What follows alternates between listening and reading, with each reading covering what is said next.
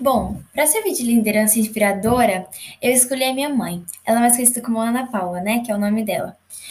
Bom, eu acho que ela pode servir como uma enorme inspiração para mim e para algumas pessoas, porque além dela ser um, carinhosa, corajosa, estudiosa e ela sempre me trata muito bem, muito sempre com muito amor e carinho, ela também tem uma vocação muito importante que é ser fisioterapeuta infantil.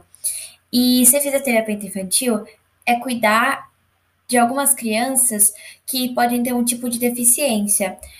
Uma deficiência pode ser, um exemplo, algumas crianças podem não saber como enxergar. Minha mãe, ela faz o máximo para ajudar elas a enxergar, cuidando, fazendo tratamento, pesquisando para conseguir isso. Bom, outro exemplo pode ser uma criança pode não ter um tronco muito estável, o que pode atrapalhar a criança a andar.